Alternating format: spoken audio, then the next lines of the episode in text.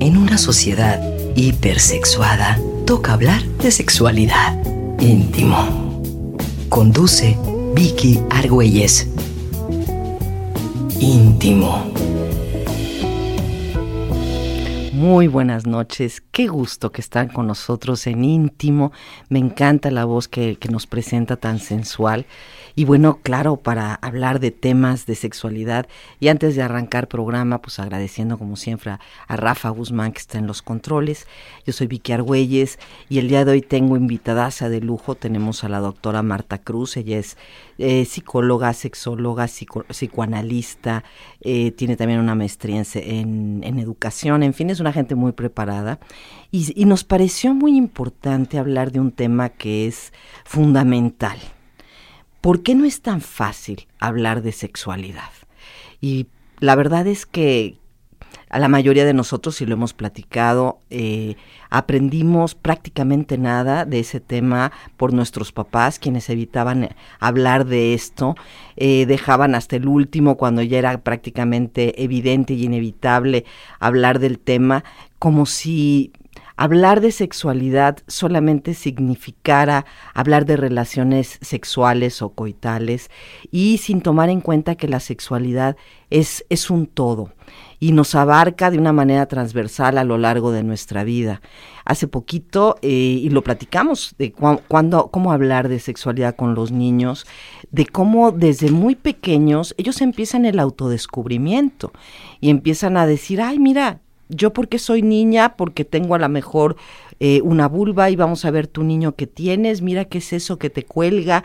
Y hay una parte, por supuesto, de reconocimiento, de identificación, de conocer las diferencias y por eso es que desde muy chiquitos los niños les gusta, como en esta parte del descubrimiento, ver qué hay en el otro ¿Qué lo diferencia?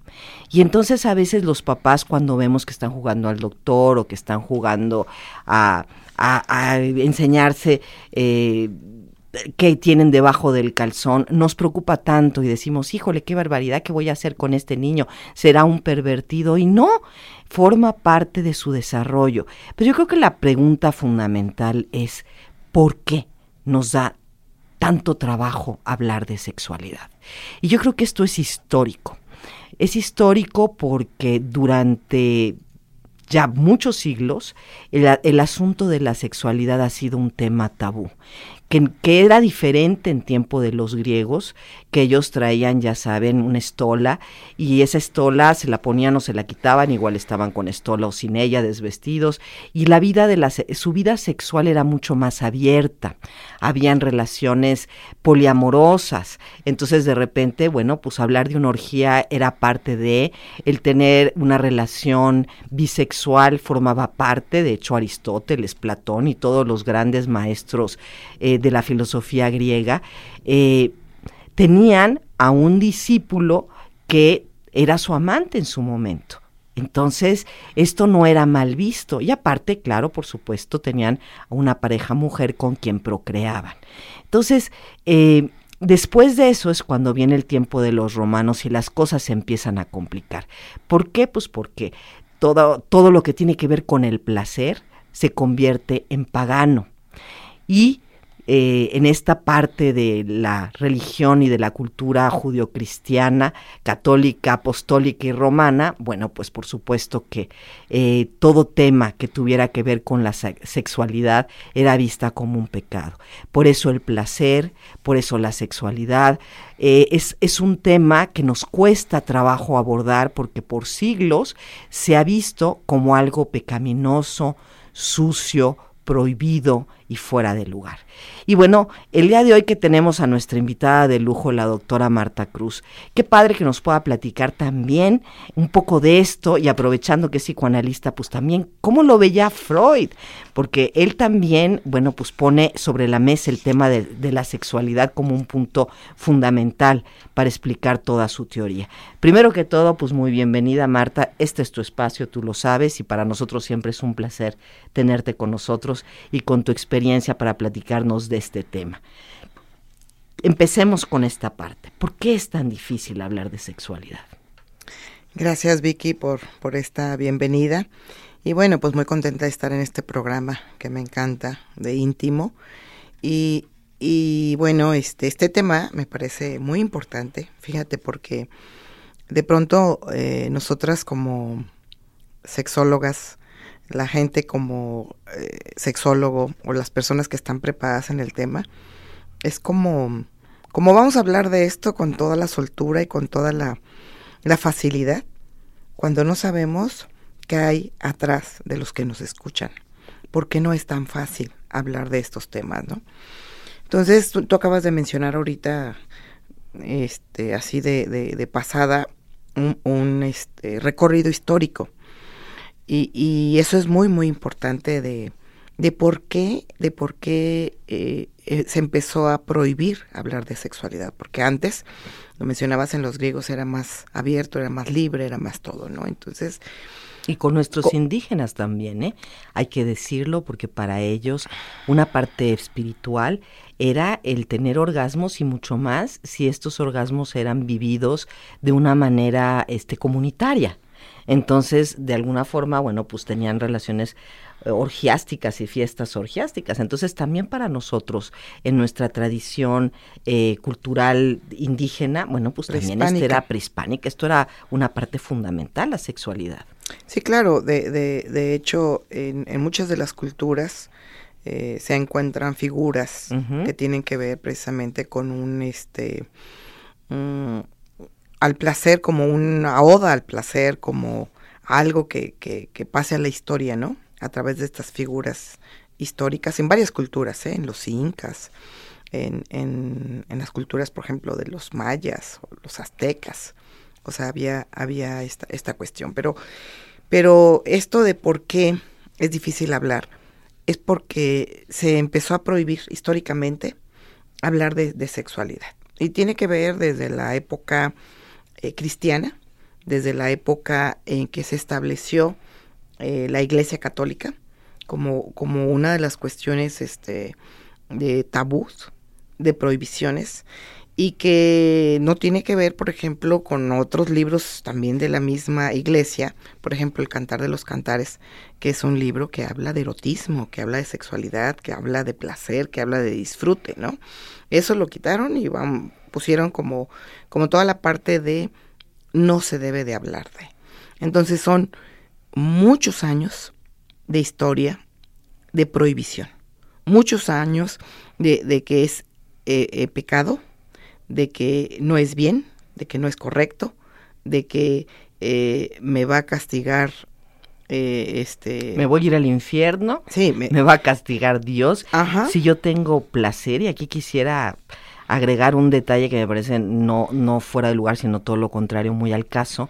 Comentaba este nuestro maestro Juan Carlos Hernández Meijeiro de, de lo que venía eh, dentro de los de las prohibiciones en la época este cristiana romana, donde decían que bañarse era un pecado, tener plantas era un pecado porque pues estabas, era como una alabanza a lo que es pagano, que era justamente lo natural, eh, lo natural. toda la naturaleza era, era como mal porque eran sus dioses, la naturaleza, la montaña, el río, la tierra, el mar, ¿sabes? Entonces estaba prohibido bañarse, estaba prohibido comer más de una vez al día, eso era pecaminoso, era pecaminoso, por supuesto, tener relaciones que no fueran con una intención de procreación y se podía hacer siempre y cuando no fuera un día santo y un, ni un sábado, ni un domingo, ni quién sabe cuántos días. Sacamos la cuenta y eran como 43 días al año los que tú realmente podías tener una relación eh, sexual y, por supuesto, siempre y cuando la mujer no estuviera en su regla, porque en su regla se tenía que esconder eh, lo que le durara la regla. ¿no? Entonces, a final de cuentas, esto era una flagelación terrible contra el placer en todos sus sentidos. O sea, al hablar de que pues come una vez al día, pues entonces imagínate. Y además, cosas no ricas, cosas que fueran así como nada más para ir sobreviviendo, hasta dormir cuatro horas porque lo demás era pecado. Terrible. Claro, claro, pues es, es toda esta flagelación que viene eh, de, de, de autocastigo y de, de no merecer el placer, el disfrute. Entonces, eh, si nosotros traemos esa historia, digo, nosotros traemos esa historia porque venimos de, una, de una cuestión eh, eh, religiosa, de una cuestión cristiana, y, y bueno, pues venimos arrastrando siglos, siglos con esta historia de pecados, de culpas, de miedos, de, de, de, cosas, y a eso le sumamos la historia familiar, que la historia familiar es de qué familia venimos, qué religión tiene, eh, de, qué, de qué cultura es, si es este conservador, si no es conservador, si es liberal, etcétera. Entonces, las familias pues traen y perpetran eso que históricamente venimos arrastrando. Hay familias que han sido un poco más liberales y dan más oportunidad a la a la expresión y que ha sido históricamente, por ejemplo, en la época de los años 60, que hubo más libertad, más expresión, más todo. Bueno, la gente se rebeló contra todas estas cuestiones que había eh, eh, y fue, fue así como, como estos papás de estos hijos, bueno, pues que se rebelaron, ahora estos hijos tienen como más libertad. Pero no todos, hay, hay solamente pocos los que se han rebelado contra esta historia, que, que no quiere decir que esta historia es importante, sea la verdad, que esta historia sea el deber ser. Es una historia que venimos cargando y esto es muy importante. Y, la mencionamos porque yo creo que tú no puedes a veces entender ¿Qué es lo que hay detrás que te mueve a hacer las cosas que haces? Por eso es que el conocimiento es poder. Porque cuando tú te enteras de esta historia, eh, del cómo ha surgido este sentimiento o este, este calificar como pecado al placer, a la vida sexual, entonces puedes entender por qué es que a ti de repente te cueste tanto trabajo hablar de un tema del que no se habla, como si no existiera. Entonces, el que alguien hable incluso de un tema de sexualidad, eh, se dice a veces es que es de mal gusto. ¿Sabes? O sea, eh, porque es algo íntimo justamente, ¿no? Y eso, eso no se habla. Y esto se traspola, por supuesto, a tus hijos, se traspola a tu pareja. ¿Cómo vas a poder hablar con tu pareja de fíjate?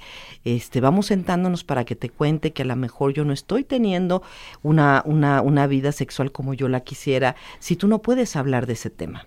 Entonces esto nos afecta de una manera directa en toda la parte de nuestras vinculaciones afectivas, ¿no? Claro, claro, precisamente eh, el, hacia allá vamos en esta parte, ¿verdad? De explicar el, el, el, el por qué es difícil y el por qué sí debemos de hablar de sexualidad, ¿no? Entonces, yo creo que si nos queda claro por qué no, se, no nos es fácil hablar de este tema, vamos a empezar a hablarlo. Mientras no nos quede claro por qué no lo podemos hablar, no lo vamos a hablar. Entonces, a mí me parece que ahí debe de empezar la educación sexual. ¿Por qué? ¿Por qué no es tan fácil? Entonces, la historia familiar de cada quien. Yo hace poco estaba preparando un tema para hablar de la educación sexual en, en, educación en México y me puse a revisar a partir de los años 70 eh, cuál era la situación de los libros de texto y qué era, era lo que este, se hablaba en los libros de texto y por qué los papás se oponían. Y me llamó la atención el discurso de los padres que no querían que la escuela hablara de sexo. Y lo que hablaban de sexo nada más era el aparato reproductivo del, del niño, de, biológico, de, de, la niña, del, del niño, de la niña, y en dos páginas que venía en el libro de quinto y en el libro de sexto. Y entonces muchos papás no estaban de acuerdo ni con eso. Y en colegios, padres, este, no querían que fueran a esa clase, rompían las páginas de los libros, etcétera, ¿no? Y lo que decían los papás, a mis hijos los educo yo, en los 70, en los 80, el mismo discurso.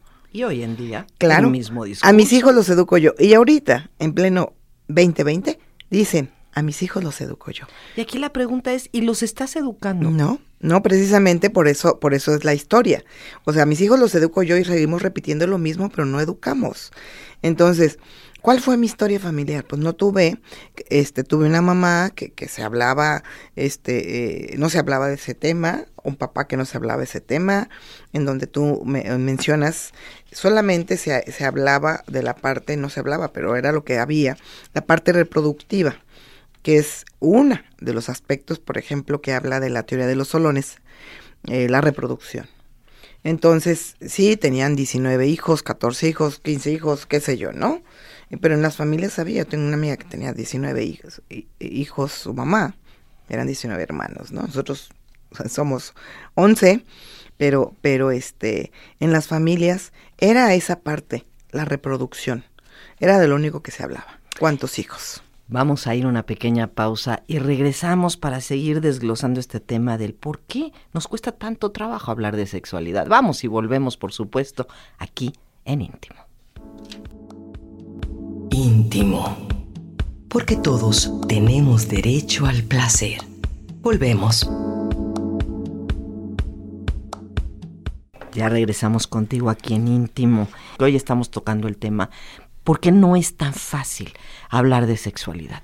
Y mira, eh, uno incluso se prepara como papá cuando te toca trabajar estos temas con tus hijos y estudias los libros y dices, híjoles, a ver qué les voy a decir, cómo se los voy a decir.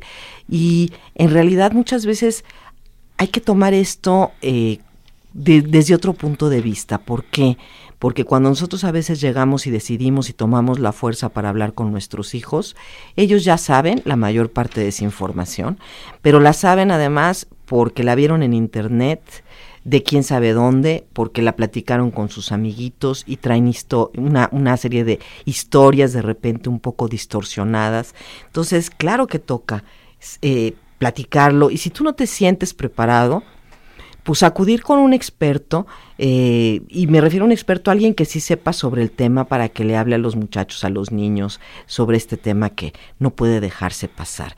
Pero bueno, justamente estamos platicando el día de hoy con nuestra invitada, la doctora Marta Cruz, que es psicoanalista y también sexóloga, y nos platica por qué es tan complicado hablar de este tema de sexualidad y dice, pues la familia es un punto, tu historia familiar, o sea, era un tema del que se hablaba, no se hablaba, este, cómo tú te fuiste enterando de los diferentes procesos, qué pasaba en, a nivel educación con estos libros de primaria que tenían de repente temas de sexualidad en quinto y sexto de primaria, pero que hablaba nada más de la parte biológica, que era la que menos nos importaba. Yo sí recuerdo en ese tiempo haber tenido esos libros y que me hayan explicado que el aparato reproductivo y demás, eso era lo que menos me importaba. Yo quería saber este por qué sentía cosquillitas o yo quería saber este por qué yo tenía cierta curiosidad o sabes, otras cosas, eso es lo que menos me importaba y eso no lo abarcaban los libros de texto, Marta. Sí, bueno, por supuesto, no, no, este, no estaba permitido más que hablar de esa parte, ¿no? Entonces, desde ahí, desde ahí, este, esta limitación a través de la, de la educación. Y bueno, hablaba de esta parte de la historia personal. Si no, se, pues, si no me, se me enseñaron los papás a hablar de estos temas, yo no le voy a hablar a mis hijos de estos temas, ¿no? Y también, aparte de toda esta historia, lo que influye, la religión. Como ya mencionamos, la religión pues es pecado muchas cosas. Es pecado este casarse eh, eh, si ya tuviste relaciones o no, debes de casarte. Casarte de blanco. Casarte de blanco. Es pecado, por ejemplo, que, que, este, que te divorcies y que comulgues. No puedes comulgar. Es pecado. Todo lo que tenga que ver con cosas de, de relación sexual es pecado. Muchas cosas son pecados. Entonces, ahí la religión pone un tabú muy fuerte. La sociedad también, si es en esta cultura del pecado, de lo no permitido, bueno, pues también. La sociedad conservadora. Eh, hay, por ejemplo, asociaciones como la Liga de la Moral y la Decencia, eh, como el Opus Dei, que tienen libros en donde hablan de, por ejemplo, estaba leyendo un libro que decía, no puedes bailar porque si bailas incitas a a las pasiones más bajas, no puedes acercarte eh, tanto a tu novio o a tu novia más que de lejecitos y si acaso rozar la mano y nada más. En fin, muchas cosas porque todo invita a las pasiones más bajas. Además conocido así, ¿no? Como las pasiones bajas, cuando en realidad son, son pasiones naturales. Claro. Entonces, en este, en esta formación, pues imagínate, tú dices, esto es pecado, me voy a ir al infierno, es perverso, es sucio, e, es este algo eh, personal, es algo privado, es algo, es algo íntimo, como el programa, íntimo que no debo de hablar. Entonces, se silencia, se calla. No puedo hablar de esto. Y cuando hablas de sexualidad dices, es que, es que voy a hacer esto, es que me dijo, es un secreto, se susurra. Es prohibido, claro. Se susurra, se prohíbe, entonces se calla. Por eso la gente no habla de esto. Y también por otra, otra cuestión muy importante, hay una creencia de que si yo hablo de sexualidad con mis hijos, eh, voy a provocar que ellos tengan la curiosidad y el deseo, porque en mi cabeza estoy suponiendo que ellos son santos, vírgenes y puros y por lo tanto jamás les ha pasado por su cabeza eh, ver una, una fotografía o ver una película. Y aparte que no se nos olvide, o sea, y lo dice la entrada de este programa, eh, vivimos en una sociedad hipersexuada donde claro que toca hablar de sexualidad. ¿Por qué? Porque le están viendo en todos lados. Si yo vengo en mi coche y volteo y veo un anuncio, ahí está una chica con poca ropa. Está de alguna manera alguien eh, que me provoca una sensación, una, una excitación o un deseo. Eh, constantemente a través de cualquier canción que me digas, que te voy a decir de los reggaetoneros, ¿no? Eh, que, que, por supuesto hablan de este tema además de una manera que no me gusta, como muy baja, como muy misógina, ¿no? lo tenemos en todos lados. ¿Cómo podemos callarnos, cerrar los ojos ante lo que estamos viendo? Y no nada más nosotros, lo que están viendo nuestros hijos a través de la tele, del internet, que mal picas un botón y ya te salen mujeres de repente estos malwares, yo no sé qué, qué, sucede, que te entran un virus y te empiezan a salir eh, gente desnuda, ¿me entiendes? Y esto le puede pasar a cualquiera. Claro, claro, por supuesto que estamos, estamos este, expuestos a toda una serie de, de situaciones sexuadas y, y, y, y, que debemos hablar de este tema, ¿no? Y que justamente, justamente para allá vamos. ¿Por qué debemos hablar? Pero ahorita estamos entendiendo el por qué la gente no habla, entendiendo el por qué se callan, entendiendo el por qué les cuesta trabajo. Porque ellos mismos no entienden su propia claro, sexualidad. Claro, porque, porque se ha prohibido hablar de eso. Entonces, cuando la gente habla del tema, y, los niños hablan del tema, todo el mundo voltea a verlos. Yo recuerdo hace muchos años, mi, mi, mi sobrina que fuimos a ver una película hace muchísimo cuando salió Mira quién habla. Y, y la niñita pues tenía como cinco años. Y entonces cuando se ve la primera escena de la película es cuando el espermatozoide va hacia el óvulo. Y entonces ella grita. ¡Ahí va el espermatozoide! Y se escuchó en todo el cine que estaba callado. Pues una niña de cinco años. Todo mundo volteó, volteó a, a ver quién había gritado. Y para la niña era normal porque su mamá, eh, doctora, hablaba, o sea, se hablaba del tema, ella veía como las figuras que había en, en el consultorio donde estaba. Ella sabía que era un óvulo y ella sabía que era un espermatozoide. Entonces, yo iba con, con los niños, que los llevé a ver esa película, y entonces, este, voltearon todo el mundo a ver y dijeron, ¿quién es esa niña? Dice, y las señoras que iban con los otros niños dijeron, pues es una niña cochina. Ah, Es una niña, este, eh, una niña maleducada. O sea, como comentarios, ¿no? Y eh, ella así como sabiendo lo que estaba diciendo, ¿no? Entonces, es rechazo. Hablar de sexualidad te genera rechazo. Miedo a ser distinto. Miedo a, que, a que te digan, eres perverso. A que te señalen. A que te, señalen. Era Entonces, una mujer sucia. claro, en este caso, la niña habló de ese tema. Pero si tú hablas de ese tema y dices, ¿qué pasó?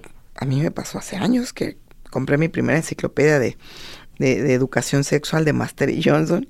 Fue algo sorprendente, estoy hablando hace como 15 años.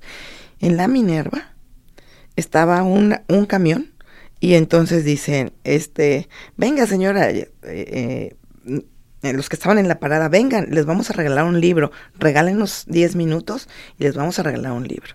Había gente que decía un libro y se iba, no querían.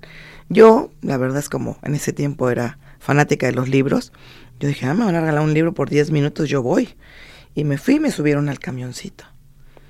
Y entonces eh, estábamos en el camioncito como 10, 15 personas y empiezan. Este, ¿hace cuánto que se masturbó usted?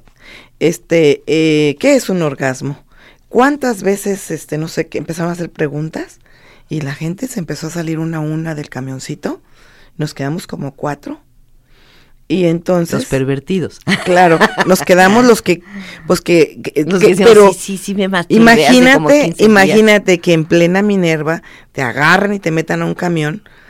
Y la idea era venderte la enciclopedia. Qué, entonces, qué mal estrategia utilizaron, pero bueno. Bueno, pero entonces yo, yo así como que me quedé y dije, los que se quedaron les vamos a dar el 30% de descuento quiero que sepas que yo compré la enciclopedia. Ay, claro, si eres una compradora compulsiva. No, no, no. Aquí entre nos se los confieso. ella compra lo que le digan. Pero a mí la me interesó el tema. Por supuesto. Me interesó el tema. Esa, y, y, me, y me, y me pareció la estrategia que estaban utilizando como en plena Minerva, agarran a gente que va pasando de los camiones y le ofrecen esta enciclopedia. Por supuesto que mucha gente se salía y se asustaba, yo les veía las caras yo en ese tiempo todavía no estudiaba sexología, nada, pero bueno, ya era psicóloga. Y, y este, y sí me sorprendió. Pero entonces, eso es lo que pasa, te señalan, ¿cómo van a hablar de eso? ¿Cómo van a...? Entonces, yo creo que una estrategia importante es entender por qué les es difícil hablar de sexualidad. y a partir de ese entendimiento, empezar a hablar de sexualidad. Sí, ¿no? Y así como dato curioso, ¿no? Nosotros estamos hablando un tema de sexualidad en la noche, cuando son las nueve de la noche, aquí en lo oscurito, entre nosotros, en el radio. Si alguien nos está escuchando, a lo mejor escucha lejos de la familia para poder este, tranquilamente oír lo que podamos estar diciendo. Todavía incluso el radio se presta maravillosamente para que sea un secreto en la oscurito seguir hablando de este tema que es tan natural.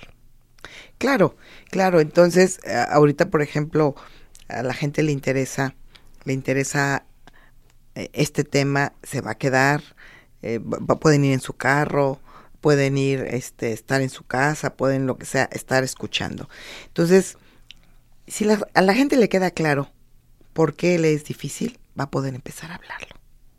Si a la gente le queda claro que sí hace falta hablar de este tema, va a empezar a hablarlo. Porque la gente dice, no es necesario hablar de esto. No, claro que no es hace necesario. No, no, pero la gente lo dice. Pero ¿por qué es necesario? A ver. Pero, pero en esta parte, pues, de, de por qué dicen no es necesario. Porque la gente dice, eh, es natural, por sí solo va a saber, este, solo debe de saber cómo tener relaciones, solo debe saber cómo, eh, bueno, a los niños, a los muchachitos jóvenes que entran a la adolescencia. Eh, antes, no sé, todavía se use, pero creo que ya no tanto, porque ya los muchachos pues ya tienen relaciones desde muy jóvenes, ¿no? Desde los 12 años. Desde ¿eh? muy jóvenes. Entonces, antes los papás los llevaban a, a, una casa de citas y decían, a ver, para que vaya y vaya entrenándose, vaya sabiendo para que, para que sepa. Pero, para que sepa, ¿a qué se referían solamente? Para que sepa cómo tener hijos. Porque no les enseñaban otra parte, que aquí viene otro tema que, que me gustaría que abordáramos en esta segunda parte de por qué sí hablar y qué más hablar aparte de la reproducción, que es la teoría de los solones. Claro, muy importante que sí hablar con los hijos y por supuesto no podemos tapar el sol con un dedo y decir que nuestros hijos son castos y puros si ya tienen 15 años, o sea, cuando la vida sexual de los chavos está empezando entre los 12 y los 13 años. Entonces, cuando nosotros agarramos apenas valor para hablarles a nuestros hijos de este tema, pues ellos ya saben un montón de información que no necesariamente está, eh, está correcta. ¿Sabes por qué? Pues porque la amiguita le dijo y la amiguita lo vio en una revista y o lo vio en una página de internet y no necesariamente es, es una información eh, verídica, científica, fidedigna. Entonces, creo que sí es, es un tema importante saber que es nuestra responsabilidad asumir el rol de, de dar esta información a nuestros hijos, y no nada más hablar de la parte biológica y de la genitalidad, sino también de la parte de la vinculación afectiva, de la responsabilidad que significa tener una vida sexual, porque uno puede tener una vida sexual desde los 12 tal vez, pero no estás necesariamente preparado para hacerlo. Entonces, esa, esa parte es diferente. ¿Qué nos puedes tú decir entre esa diferencia entre lo biológico y lo psicológico para en un momento iniciar tu vida sexual, Marta? Bueno, en esta parte eh, biológica, bueno, que si piensas tú que a partir de los 12 años que empiezas a tener como cambios en tu cuerpo y que biológicamente se, establece la, la menarquia, eh, se pueden tener relaciones, bueno, pues estamos hablando de algo, de algo eh, biológico, físico, que apenas em, empieza a madurar. Y no por ello hay que dar como este rienda suelta a los impulsos que se están generando. Por esta parte del vínculo afectivo, por esta parte que es importante eh, en que las personas se conozcan, que haya un afecto, que haya una relación. No quiero parecer como, como estoy hablando de, de, jóvenes pequeños, de, no de gente adulta, que sí es importante eh, esta madurez afectiva, este vínculo, porque si no, entonces no van a poder darse cuenta de que una relación puede ser mucho más eh, eh, con experiencia, con una relación afectiva, amorosa, mucho más profunda que solamente la parte eh, del impulso. Entonces, pueden creer que esa es la relación y a lo mejor esa relación no fue satisfactoria, a lo mejor esa relación no fue tan, tan bien y se pueden quedar con esa idea de que así es. Fíjate que hubo un estudio muy interesante que se hizo en unas escuelas eh, primarias, donde se le preguntó, y es donde se saca esta encuesta de la edad eh, en la que inicia la vida sexual de los chavitos, y les decían a las niñas por qué lo hacían. Y entonces ellas decían, no, fíjate que en realidad a mí no se me antoja, pero lo hago porque mi novio me dijo, es que si tú no prestas, me voy con tu amiga que sí presta. Y entonces para yo no perder al novio, eh, pues lo hice. Entonces hay una parte de presión social entre los mismos chavitos que hace que eh, inicien su vida sexual quizá antes de lo que ellos mismos quisieran. Y yo preguntaba qué afección puede haber a nivel psicológico si tú en un momento dado estás cambiando tanto de parejas sexuales. ¿Eso te afecta o no te afecta cuando eres tan chico? Bueno, mira, en, en, en esta parte de, de, de que si es nada más por esta, este, este deseo y este impulso, eh, pues no se, no se establece como esta, este vínculo afectivo. ¿En qué te afecta que no se establezca un vínculo afectivo? Bueno, en, en, en que de alguna manera tú después eh, se va generando como una sensación de vacío, como una sensación de, ah, bueno, tengo la relación, pero no hay como este, este, eh, como una, un complemento que yo me haga, que me sienta bien en, en, en, en, todos los aspectos, sino nada más en la parte como del... De, y además hay que ver si hay placer, si no hay placer, si hay orgasmo, si no hay orgasmo, o sea, porque son muchas cosas, porque muchas muchas niñas, muchas este chavas no saben, por ejemplo, que que este que no no solamente se da el orgasmo vaginal, que hay otros tipos de orgasmos entonces, desde ahí hay como una eh, desinformación de muchas cosas y entonces, eh, digo, si lo disfrutan desde el principio y si no importa el que haya un vínculo afectivo, etcétera, pues, pues qué bien. Pero aquí la cuestión es que hay muchas cosas que desconocen. Fíjate que voy a agregar otro, otro detalle importante dentro de este estudio.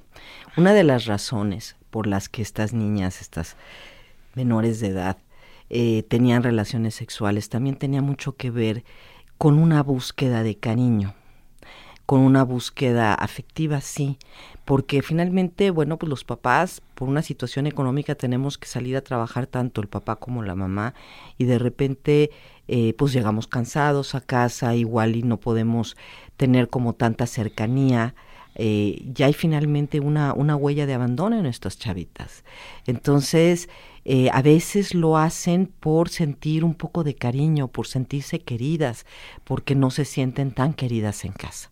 Esto lo pongo porque me parece un, punto fundamental para poder entender también por qué ellas están iniciando, esto sale en este estudio, eh, su vida tan de manera tan temprana. Vamos a ir a una pequeña pausa, pero no te despegues. Ahora vamos a hablar también del por qué es tan importante hablarlo. Regresamos. Íntimo porque todos tenemos derecho al placer. Volvemos. Y bueno, estamos hablando el día de hoy del por qué nos es tan difícil hablar de la sexualidad. Y bueno, ya vimos en esta parte histórica el por qué, pero hay una parte fundamental. ¿Por qué sí hay que hablar de este tema? Y yo creo que porque sí, una de las cosas es, bueno, obviamente por, por el problema de abuso sexual, donde México es el número uno, por el problema de los embarazos adolescentes, que también México es el número uno, por esta parte de dejar de hacer mitos alrededor de un tema que puede ser algo fundamental para el placer en la vida de una persona, que le va a ayudar, por supuesto, a tener mejores vinculaciones, más responsables, eh, para que pueda saber realmente qué es lo que está queriendo y necesitando y no nada más tenga una vida sexual sin un sentido claro que como bien decía nuestra invitada del día de hoy, la doctora Marta Cruz, que es psicoanalista, que finalmente las deja con un vacío, con una sensación de no pertenencia, con una sensación de no ser suficiente, Marta. Sí, Vicky, este, definitivamente que hay muchas razones el por qué hablar sexualidad, ¿no?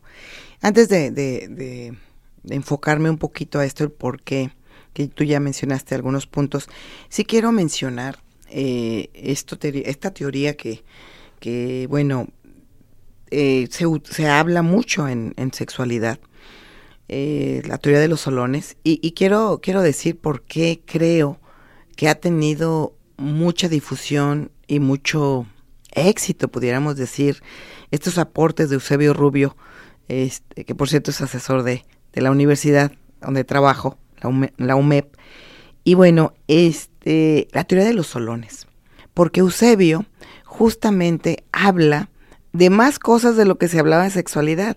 Antes, como en la educación que se hablaba de sexualidad era la etapa reproductiva, este, que era en educación en los niños, el niño, la niña, el aparato reproductor y ya. Sexualidad era eso. Sexualidad de hablar de, de, de, reproducción, a ver, vas a tener relación sexual, ten la relación, como sea, como puedas, y ten hijos. Y ya, y era todo, ¿no? Entonces, la teoría de los solones viene a, a, a, dar un marco más amplio de la, de la, de entender la sexualidad, ¿no? Y que es precisamente la parte del erotismo. La sexualidad no nada más es una relación sexual de penetración, tener relaciones sexuales a lo mejor no satisfactorias, a lo mejor satisfactorias, a lo mejor con orgasmo, a lo mejor sin orgasmo, pero finalmente el objetivo era la reproducción. Pero aquí, por ejemplo, en esta primera esta parte de la relación es muy importante. ¿Por qué se habla de sexualidad? Porque muchas mujeres no saben que no solamente a través de la penetración o de la relación sexual se puede tener orgasmos. De hecho, muchas mujeres no tienen orgasmos en la penetración, en la relación sexual. Y hay otro tipo de orgasmos, como es el clitoridial, en donde las mujeres con la estimulación de la pareja o ella misma, el autoerotismo, pueden tener esta satisfacción y este orgasmo. Entonces, ¿por qué eso es importante? Porque si no lo dicen, porque si no lo hablan, piensan que eso es lo normal. Y muchas personas pueden estar casadas, tener hijos y ya tener 50 años o más y no sabían que esto pasaba. O muchas jóvenes que o jóvenes años que, que, que, no tienen y que dicen no tengo, no tengo este placer, no tengo esto. Y ojo, aquí es muy importante. La mujer cree que ella es la culpable, ella es la responsable. Ojo, el hombre cree que la mujer es la responsable, que ella es la culpable. Porque también el hombre cree que el único placer que se tiene es con la penetración. Entonces yo ya hice lo propio, yo ya hice lo mío. Si ella no siente, es su bronca. Yo estoy haciendo mi parte. Pero cuando el hombre también se da cuenta que no solamente es el placer a través de la penetración, sino hay diferentes, entonces dices, ah, caray, entonces yo también tengo que hacer lo propio, ¿no?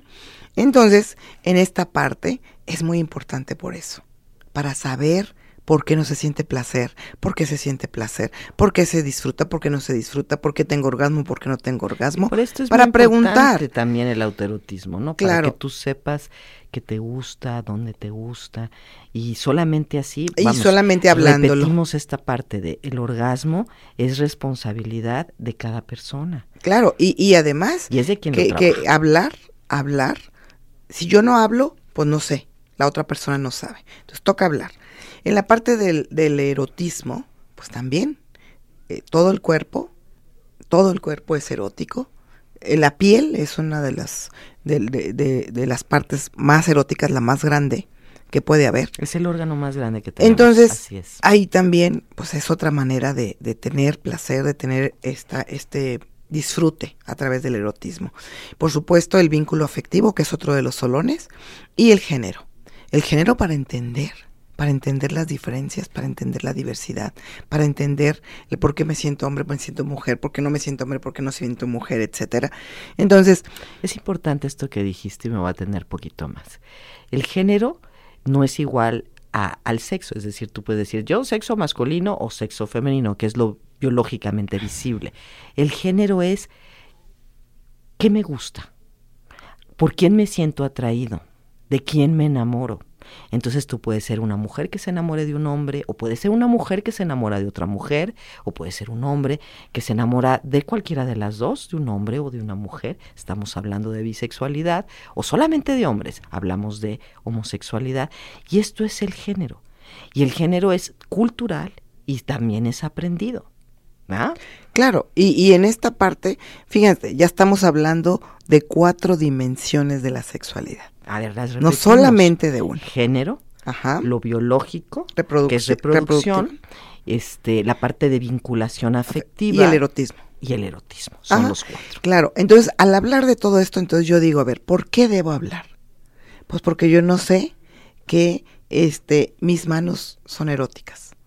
Porque yo no sé que mis pies son eróticos. Yo no sé que mis, mis, mis, este, mi estómago, qué sé yo, hay gente que la espalda, hay gente que la nuca, hay gente que el oído, o sea, ¿cuál es tu zona erógena o tus zonas erógenas? Y entonces empiezas a descubrir el placer. ¿Por qué tuvo tanto éxito la película esta de nueve semanas y media? Porque ahí... 50 sombras de Grey, Ajá, por, qué? Porque se explora el erotismo, porque se exploran muchas cosas, decir, ay, mira, ya voy a hacer esto. Yo descubrí, y a lo mejor uno lo hizo, lo, de, lo del hielo, este, pasarte el hielo, pasarte el trago, pasarte las cerezas, las, fresas, el, chocolate, este, rociar de miel y comerme la, la, la miel en la piel. Entonces, todas esas cosas son eróticas. Esa está muy incómoda. Entonces, pero, pero bueno, son maneras de decir, estoy descubriendo el erotismo. hay otras opciones. Estoy descubriendo esto. Entonces, ¿por qué tienen éxito esas películas? Porque me enseñan algo que yo no puedo hablar, que yo no sabía y lo descubro.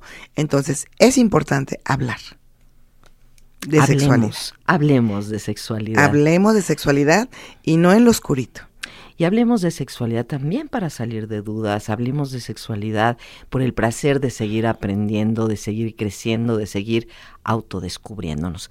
Marta, la doctora Marta Cruz, un placer haberte tenido aquí en este que es tu espacio y tu casa. Muchas gracias Vicky y a disfrutar de la sexualidad que es muy importante, ese placer. Pues muchísimas gracias a Rafa Guzmán que estuvo en los controles. Yo soy Vicky Argüelles. Te espero en nuestra próxima cita. Imperdible vienen los Villarroel.